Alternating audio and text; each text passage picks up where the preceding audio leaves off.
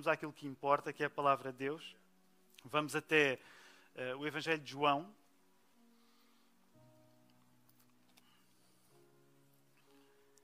Vamos até ao capítulo 20. E nós estamos na semana depois da Páscoa. Este é, este é, este é um dos textos que muitas vezes se lê, por exemplo, para aquelas para as igrejas que seguem assim um calendário litúrgico e que, portanto, têm leituras preparadas para todo, para todo o ano. Um dos textos que é lido é este, versos, capítulo 20 de João, versos 19 a 31. E eu vou fazer esta leitura da palavra de Deus, porque é o texto que vai servir para nós nesta tarde. Ao cair da tarde daquele dia, o primeiro da semana, Trancadas as portas da casa, onde estavam os discípulos com medo dos judeus, veio Jesus, pôs-se no meio e disse-lhes: Paz seja convosco. E dizendo isto, lhes mostrou as mãos e o lado. Alegraram-se, portanto, os discípulos ao verem o Senhor, e disse-lhes, pois, Jesus outra vez: Paz seja convosco. Assim como o Pai me enviou, eu também vos envio. E havendo dito isto, soprou sobre eles e disse-lhes: Recebei o Espírito Santo. Se de alguns perdoardes os pecados, são-lhes perdoados. Se lhes retiverdes, são retidos. Ora, Tomé, um dos doze, chamado Dídimo, não estava com eles quando veio Jesus. Disseram-lhe então os outros discípulos: Vimos o Senhor. Mas ele respondeu: se eu não vir nas suas mãos o sinal dos cravos, e ali não puser o dedo e não puser a mão no seu lado, de modo algum acreditarei. Passados oito, dia, oito dias, estavam outra vez ali reunidos os seus discípulos e Tomé com eles. Estando as portas trancadas, veio Jesus, pôs-se no meio e disse-lhes: Paz seja convosco. E logo disse a Tomé: Põe aqui o dedo, vê as minhas mãos Chega também a mão e põe-na no meu lado.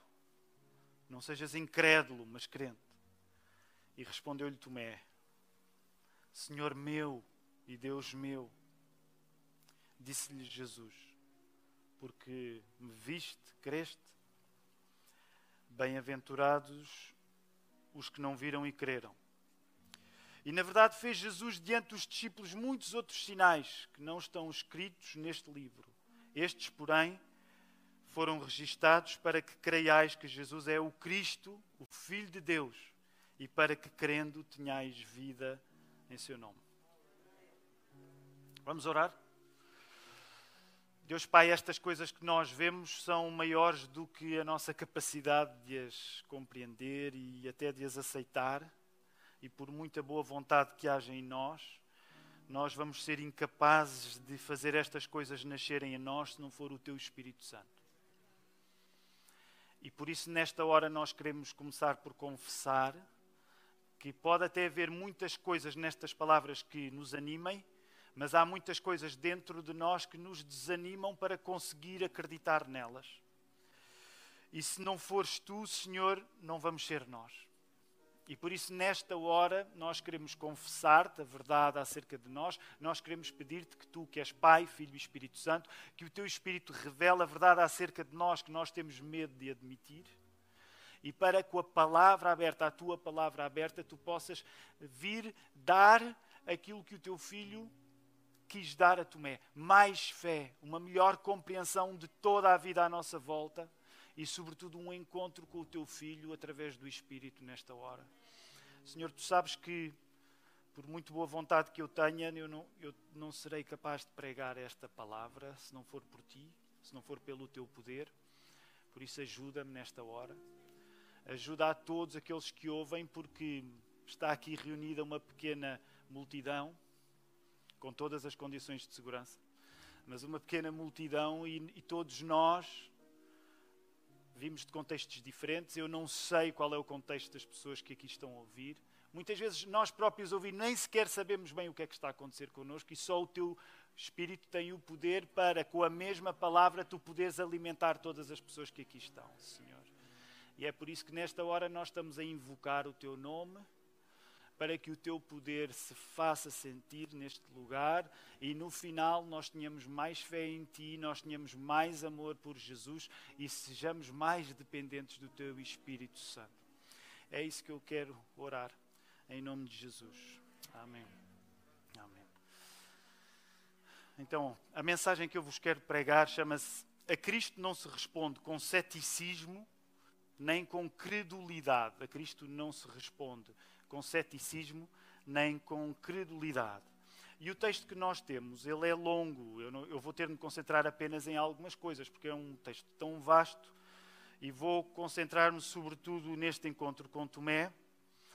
E uma das coisas que queria começar por dizer-vos é que, olhando para o nosso contexto hoje e olhando para Tomé em particular, ah, eu acredito que não seria para nós nós reconhecermos que vivemos numa cultura que tende a dar demasiado crédito à dúvida. Nós tendemos a dar demasiado crédito à dúvida. A solução de Cristo não é nós tornarmos-nos crédulos. Até porque ser crédulo é a pessoa que crê por eh, facilidade ou até por simplicidade, no pior sentido da palavra simplicidade. A fé cristã não é nós estarmos a propor às pessoas que não têm fé que elas passem a acreditar e que se tornem crédulas por si. Portanto, a solução para o ceticismo não é a credulidade. O que está em causa, e é isto que quero partilhar convosco nesta tarde, não é nós escolhermos a realidade de acordo com a nossa personalidade. Porque, por exemplo, aqui, uh, uns podem ter a tendência de acreditar demasiado e caírem mais para o excesso da credulidade, outros poderão ter a tendência de serem céticos e de caírem mais para o excesso de não acreditarem em nada. E o que eu vos quero pregar não é nem um extremo nem é o outro. O que eu vos quero pregar é Cristo, que é uma coisa diferente de nós sermos crédulos ou de nós sermos céticos. A resposta está em Jesus, porque é em Jesus que nós vemos a realidade tal qual ela é, independentemente da nossa tendência de sermos céticos ou da nossa tendência de sermos crédulos. E por isso, mantenham-se a orar por mim para que eu consiga pregar isto. Aliás, Marta, tu estás aí, não sabias? Jogava, estavas no Porto também. Sinto mais em casa, então. A Maria, Maria também. É- deixa-me só contar isto. Eu não devia distrair, mas eu acho que me distrai que é para me sentir mais em casa e se calhar só pior. Mas houve uma vez, nessa ida à CCLX, creio eu, os nossos filhos são bastante tímidos. Eu não, sei, eu não devia contar isto, mas agora não resisto. Já me meti nisto, agora não tenho como sair. E o nosso Caleb, que até é bastante calmo, simpatizou com a Maria e simpatizou demais com a Maria. Caleb, fica descansado, ninguém, ninguém está a reparar em ti nesta hora. Pronto, eu vou ficar por aqui. Ele simpatizou demais com, com a Maria. E quando dei por ele, andava a sacar beijos da Maria. E lá se foi a reputação toda dos batistas serem calmos e recatados. Né? Ok. Uh, nós temos um padrão em todos os, os, relatos da ressurreição. Sabem, uma das coisas interessantes e nem sempre fácil é que um, ehm, quando nós olhamos para os relatos da ressurreição, os detalhes são diferentes. Nós, nós somos cristãos evangélicos, acreditamos que a Bíblia não se contradiz, mas é verdade, a Bíblia não se contradiz, mas os detalhes notados são de facto diferentes. Uh, quando lemos a história da ressurreição de Jesus nos quatro evangelhos, uma, há um padrão duplo independentemente de nós estarmos a ler Mateus, Marcos, Lucas ou João. E o padrão duplo é que há um diz aos outros, um comunica, que está sempre a acontecer, vindo da aparição dos anjos ou do próprio Jesus, portanto, diz aos outros, espalha a notícia da ressurreição, ao mesmo tempo que há um padrão de dúvida. Portanto, o diz aos outros acontece ao mesmo tempo que acontece a dúvida. Eu tenho de arranjar isto lá para a igreja, meter o pessoal meter. Eh, é isso, porque já vi o pessoal começa a anotar eu acho que me ia distrair muito era como é que o Nuno consegue? Ele consegue, não. É que eu cada vez que olho para mim sinto que precisa de arranjar alguma coisa. Como é que o Nuno consegue? Ele consegue? Incrível. É um dom do Espírito. Ok, não posso distrair. Por exemplo, quando nós vamos ao Evangelho de Marcos em particular, que é, nós acreditamos que o Evangelho de Marcos é o Evangelho que foi escrito primeiro, é o Evangelho mais curto, é o Evangelho mais cru, E uma das coisas que nós encontramos logo nos relatos de Marcos é que os discípulos não creem em Maria Madalena, quando ela lhes fala da ressurreição. Os discípulos não acreditam nos dois caminhantes do campo, que se acreditam que pudessem ter sido os que Lucas eh, menciona a caminho de Emaús. E quando Jesus aparece aos discípulos, precisa de confrontá-los com esta mesma incredulidade e dureza de coração. Para nós termos uma ideia rápida de das aparições de Jesus. Eu vou enumerá-las rapidamente, não precisam tomar nota disso, mas há várias vezes que Jesus volta a aparecer assim que ressuscita. No primeiro dia, ele aparece a Maria Madalena, ele aparece às outras mulheres, ele aparece a Simão Pedro, ele aparece aos dois no caminho de Emaús, ele aparece aos discípulos, exceto Tomé, como vimos no texto que lemos. No segundo domingo, como vimos no texto que acabámos de ler, ele aparece aos discípulos com Tomé. Algum tempo depois, ele aparece a sete discípulos no mar da Galileia, onde Pedro é reabilitado. Lembram-se daquela conversa com Pedro? Pedro, amas-me? Três vezes. As tais três vezes que Pedro tinha uh, negado, são as três vezes que Jesus faz questão de perguntar a Pedro se ele o ama. Depois aparece ainda, uh, algum tempo depois, aos onze no monte. Depois aparece algum tempo depois a mais de 500. Depois aparece algum tempo depois a Tiago. E finalmente, no dia quadragésimo, antes de ascender, aparece aos 11 e a muitos mais. Se nós voltarmos agora a este episódio, eu gostaria que vocês pudessem se concentrar agora, sobretudo entre os versos 26 e o verso 29, que nós acabámos de ler. Um, talvez seja útil nós começarmos por reconhecer aquilo que já mencionei, que nós temos hoje, eu estou a fazer uma grande generalização, mas nós hoje temos a tendência de associar dúvida à inteligência.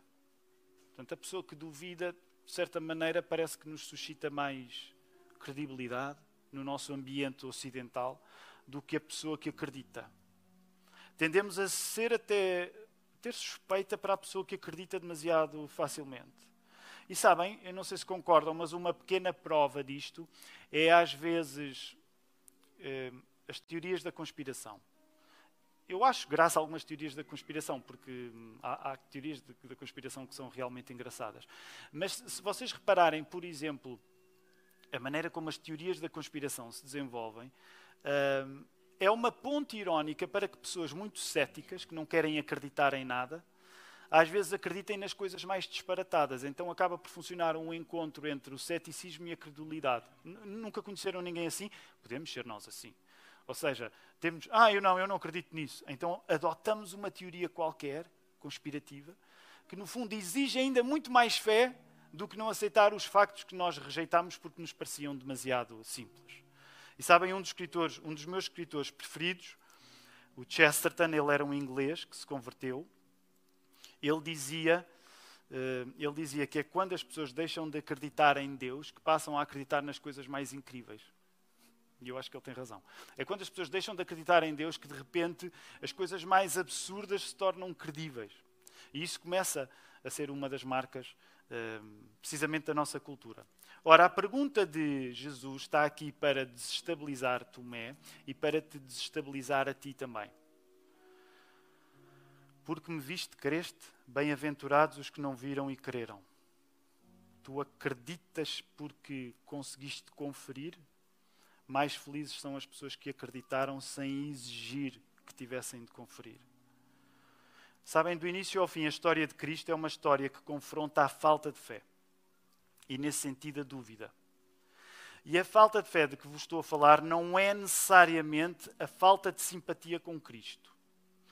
Aliás, uma coisa interessante quando nós lemos os Evangelhos é que vemos que muitas vezes as pessoas que mais teriam obrigação de compreender Jesus os discípulos, são aqueles que menos o, o compreendem. Por exemplo, ainda agora, lá na Lapa, quando líamos os textos da, da Páscoa, falávamos sobre isso. E na semana seguinte falávamos sobre isso, que é, caramba, como é que é possível que os discípulos, em particular, tendo havido, ouvido vez após vez Jesus a falar da ressurreição, como é que eles não acreditaram? E sabem, uma das explicações não tem a ver com a falta de inteligência dos discípulos, mas tem a ver com uma coisa que Jesus passou a vida a dizer aos discípulos que eles tinham de ter mais, que não era inteligência, mas era fé. Agora, Reparem, também temos de admitir que às vezes Jesus hum, denunciou aqui ou ali palavras que não eram propriamente elogiosas em relação à inteligência dos discípulos. Isso também acontece na Bíblia. Muitas vezes aquela, aquela santa exasperação de Jesus, caramba, eh, Jesus não diz caramba, mas uh, que é, vocês não entendem nada. Um, mas uma das coisas que eu gostaria que tu considerasses é que no processo de nós compreendermos Jesus, quando lemos a história de Jesus, algumas das pessoas que são mais agudas, rapidamente a tirar consequências daquilo que Jesus diz, são muitas vezes os adversários de Jesus. Por exemplo, no Evangelho de Marcos em particular, a primeira grande verdade espiritual é dita por um endemoninhado. E muitas das pessoas que não gostam de Jesus, incluindo os seus inimigos, mais rapidamente estão a perceber onde Jesus quer chegar do que os seus amigos. Por exemplo, novamente no Evangelho de Marcos, logo ao capítulo 2, quando Jesus faz aquele milagre em que o paralítico é levado pelos quatro amigos e, e, e, surge a questão do perdoar os pecados ou fazer o milagre, os inimigos já estão a perceber onde Jesus quer chegar de uma maneira que os discípulos parece que estão sempre a leste. Sabem, curiosamente, ainda no esquema do Evangelho de Marcos, Pedro, bendito Pedro, mas finalmente ele só, só chega a uma conclusão relativamente sólida acerca de Jesus no capítulo 8 metade do Evangelho. Ele demorou muito tempo. Os inimigos de Jesus, Jesus já, já estavam a chegar à conclusão muito mais rápido. Sabem qual é uma das explicações para isso? É porque, mais do que ser puramente compreendido, ou talvez dizer assim, a melhor maneira de Jesus ser compreendido não é necessariamente um exercício racional, e atenção, ao dizer isto, Deus usa a nossa razão para nós o compreendermos. Mas o mais importante, quando nós nos relacionamos com Jesus, não é tanto a agilidade mental que nós temos, mas a fé que nós demonstramos. E por isso mesmo, quando é hora de irem até ao sepulcro, não são os discípulos que lá estão.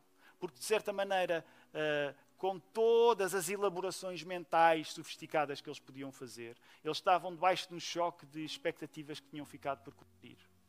E por isso mesmo, quando Jesus está a falar com Tomé, ele vai colocar a ênfase não tanto na inteligência de, Tomé, mas na fé dele. E sabem porque é que a nossa tendência é, é que nos falte fé? Porque a fé é essencial para conhecer Jesus. Porque a fé é quando nós vamos além dos limites da nossa compreensão.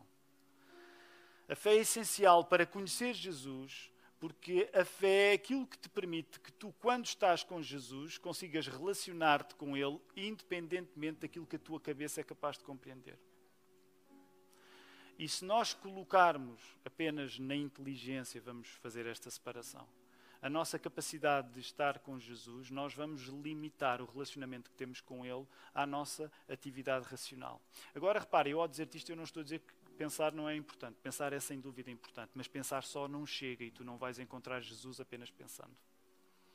Senão o cristianismo era uma religião cheia de intelectuais e de gente muito bem pensante. E graças a Deus, há céu para muito mais do que intelectuais e gente bem pensante. Aliás, a Bíblia explica que a tendência dos intelectuais e da gente bem pensante é precisamente até resistir na vaidade dos seus raciocínios. O cristianismo não rejeita a importância da compreensão, e do modo como a compreensão se articula com momentos de dúvida. Mas também não se fundamenta nisso.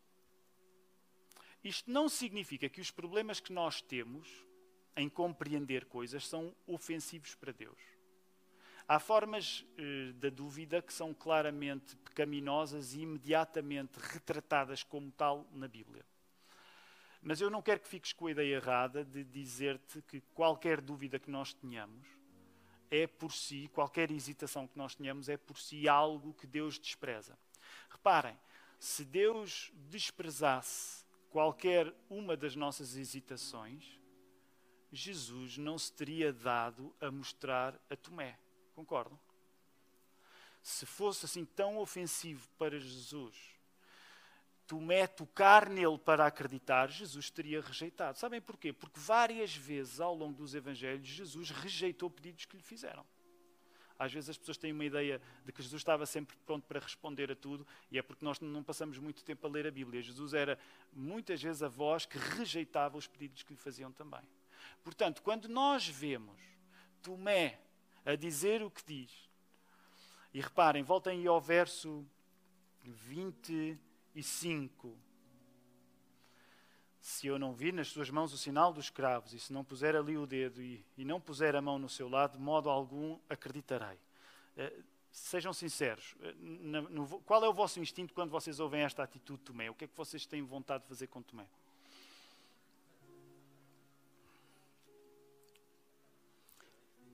Claro que a Bíblia também nos está a querer dizer: olha, esse Tomé és tu.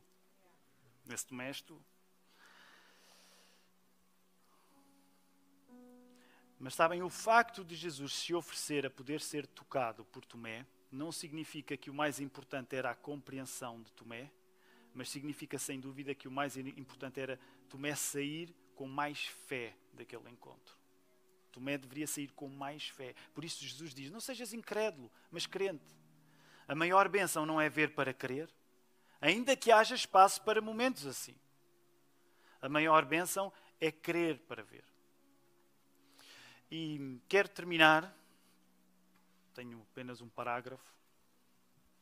O facto de Jesus se oferecer a, a, a, a que Tomé o prove é para que haja mais fé e não mais dúvida. Eu escrevi aquilo e já não me lembrava, está ali.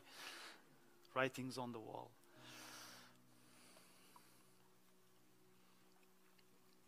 quero terminar, ir para um último parágrafo e voltem, por favor, ao, ao verso que eu já pedi que pudessem reler, verso 25. Tomé é daqueles que é de modo algum acredito. É um cético. Tu não vais lá com eu acredito de qualquer modo. Isso é o ser crédulo. E às vezes é isso, são estes choques que estão a acontecer. Contra o de modo algum acredito, vem a resposta do eu acredito de qualquer modo. E não é isso que Jesus nos está a chamar hoje. Jesus não nos está a chamar a que nós acreditemos de qualquer modo. Jesus está-nos a chamar para a fé que é uma coisa um pouco diferente. Ser cético ou ser crédulo, deixa-me colocar as coisas nestes termos, são duas faces da mesma moeda. Tu seres cético, tens uh, muita reserva em acreditar em alguma coisa, ou acreditares demasiado em alguma coisa, Uh, são duas faces da mesma moeda. São duas faces onde tu lidas com a realidade, sobretudo a partir da tua própria personalidade. Se és cético, duvidar é o teu negócio. Se és crédulo, acreditar é o teu negócio. Mas o que Jesus estava a chamar não é para tu lidares com a realidade a partir do teu próprio temperamento. Todos nós temos o, o, nosso temperamento. Eu reconheço, eu não sei, gostava que pudessem fazer instantaneamente este exame, não é? Qual é que é a tua tendência? Se tu tiveres de escolher um extremo, qual é que é a tua tendência? Ok, vou dar primeiro a oportunidade aos céticos. Quem é que tem mais tendência para ser cético? Não há céticos na casa? Eu, eu estou a levantar a mão, não é para dar o exemplo, é, é porque eu, a minha tendência é essa. Quem, quem, não há mais céticos? Então todos os outros são crédulos? Depende do momento. Eu sei que também há momentos diferentes na vida. Mas uma das coisas que eu te quero dizer é que tu não és chamado a relacionar-te com a realidade à tua volta a partir do temperamento que tens. Tu és chamado a relacionar-te com a realidade à tua volta, independentemente de seres cético ou de seres crédulo, tu és chamado a encontrar-te com a realidade. E não existe realidade como a de Jesus ressuscitado que se dá para ser tocado em carne e osso. E é aqui que eu quero chegar. Nós não somos chamados a forçar sobre a realidade o nosso ceticismo, a nossa credulidade. Nós somos chamados por Cristo a crer nele. E só quando Jesus nos chama é que a realidade é de facto compreendida. O que eu te quero dizer é que, até tu te encontrares com Jesus, tu podes ser cético e ter dificuldade de acreditar, mas não é por isso que tu estás a acreditar e a compreender a realidade melhor. E eu sei que isto é ousado, porque muitos de nós podemos estar a lutar com fé eh, ainda, podemos estar numa posição onde não nos, não nos consideramos cristãos. O sítio certo para ter essas dúvidas é também na igreja. Eh, mas eu quero dizer que, de facto, se a tua tendência é não acreditar, não julgues que a tua hesitação faz de ti uma pessoa que decifra melhor a realidade. Até tu encontrares com a realidade com o Criador da realidade, o Verbo eterno que deu origem a tudo, que se fez homem, até tu te encontrares com o Verbo eterno que se fez homem em Jesus Cristo, não é a tua hesitação em acreditar que te garante que tu estás a compreender a tua vida melhor. Da mesma maneira, o mesmo se aplica se tu fores crédulo. não julgues que é a tua facilidade em acreditar que te garante que tu estás a compreender melhor a realidade à tua volta. Até tu te encontrares com Jesus Cristo, não é pelo facto de tu acreditares facilmente nas coisas que significa que estás a, perder, a perceber a realidade como ela realmente é. Tu precisas do encontro com Jesus Cristo. Tu precisas da voz, sabem lá no Gênesis 1, a voz que, que, que soou e que disse que se faça luz e que criou todas as coisas, é isso que nós acreditamos acerca de Jesus. Todos nós que estamos aqui só estamos aqui porque fomos criados por esta por este verbo. E por isso é que João mais tarde, quando volta a pegar no assunto do Gênesis 1, ele diz: "O verbo estava com Deus" e diz esta coisa incrível, continua a ser filosoficamente explosiva, que é: "O verbo estava com Deus e o verbo era Deus, a maneira como Deus criou é o próprio Deus". E nós ficamos: "Uau!" Porque Deus é Pai, é Filho e Espírito Santo. E o Verbo fez-se carne, ele habitou-se entre nós, ele foi uma pessoa. Nós vivemos num mundo que, em grande parte, desvaloriza as palavras, porque nós tendemos a achar que as palavras são as coisas que os homens inventam. Mas não é isso que a Bíblia diz. As palavras não são as coisas que os homens inventam, apesar de nós termos a capacidade de inventar palavras. Os homens são a criação da palavra de Deus. Portanto, mesmo que tu não acredites em Jesus, deixa-me ser sincero contigo, tu só estás aqui porque o Verbo te criou. E ele fez-se carne para que tu possas ter um contacto com Ele, que é o acesso à verdadeira realidade. A partir daí, nós podemos crer que a ressurreição do Senhor necessariamente vai inaugurar uma vida nova para nós. E é com esta convicção que eu quero terminar hoje aqui. Eu sei que as ideias em que peguei são ideias que, se nós quisermos ir a detalhes, elas vão levar-nos muito tempo. Mas uma das coisas que eu queria dizer à comunidade cristã de Lisboa é precisamente as palavras que Jesus diz a Tomé e diz a mim, diz a todos nós, que é não sejas incrédulo, crê. Independentemente da tua tendência a ser cético ou da tua tendência de seres crédulo, crê. Não imponhas à realidade quem tu és, mas descobre a realidade a partir de quem Jesus é. Porque se Jesus ressuscitou, e nós acreditamos que ele ressuscitou, vocês a semana passada foram convincentes a fazerem-me acreditar que vocês acreditavam que Jesus ressuscitou. Portanto, se Jesus ressuscitou e ele inaugurou algo novo através da sua ressurreição, o que nós acreditamos é que ainda antes de nós próprios ressuscitarmos, porque nós acreditamos que vamos ressuscitar como Jesus ressuscitou fisicamente, em carne e osso, não é uma ideia, é um facto nós acreditamos nisso, mas que a vida nova que ele já tem é suficiente para, na vida de morte que nós vivemos aqui, porque todos nós vamos morrer se Cristo, entretanto, não voltar, nós podermos ter este belo paradoxo, que é, se Cristo não voltar, no nosso tempo de vida, nós certamente iremos morrer. Mas na morte que temos à nossa frente, nós já temos uma vida antes, porque Jesus já inaugurou esta nova realidade para nós. E por causa disso, tu não precisas de lidar com Cristo a partir do teu temperamento. Porque aquilo que ele fez ao deixar aquele túmulo vazio é mais forte, acredita, do que o teu temperamento. É mais forte do que o facto de seres teimoso e não gostares de acreditar nas coisas. Ou é mais forte do que o facto de seres crédulo e acreditares em qualquer coisa. O poder que esvazia um túmulo é um poder capaz de te dar uma vida nova. E é nessa vida nova que Jesus nos quer manter. Vamos orar?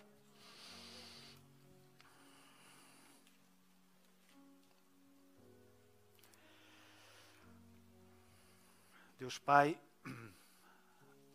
nós, quando abrimos a tua palavra, encontramos coisas que são maiores do que nós e não queremos apequená-las de uma maneira em que elas fiquem feitas sem significado, mas também sabemos que o teu propósito é de cada vez que falas, tu crias realidades novas. Tu falaste e tudo o que há e foi feito se fez.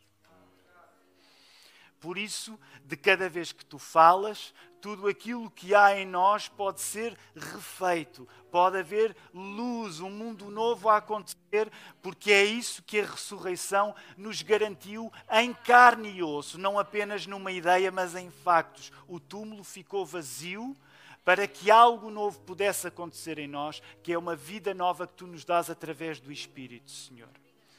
Ó oh, Senhor, eu oro por esta mesma igreja que ainda no domingo passado sonhava com o capítulo 29 dos Atos dos Apóstolos, porque é essa a realidade que tu inauguraste por nós na ressurreição.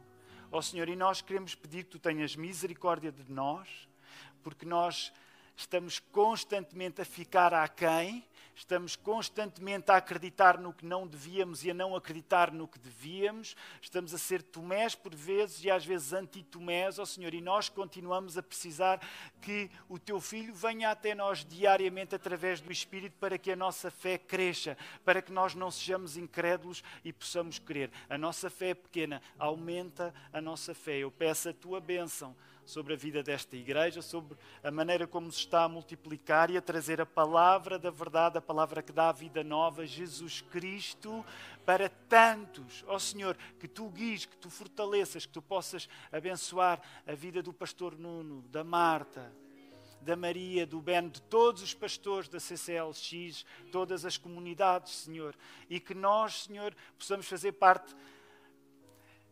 animados desta multidão de pessoas que tu chamaste para serem teus e que tu amaste e amaste até ao fim. É no teu nome, no nome de Jesus Cristo, que nós oramos. Amém.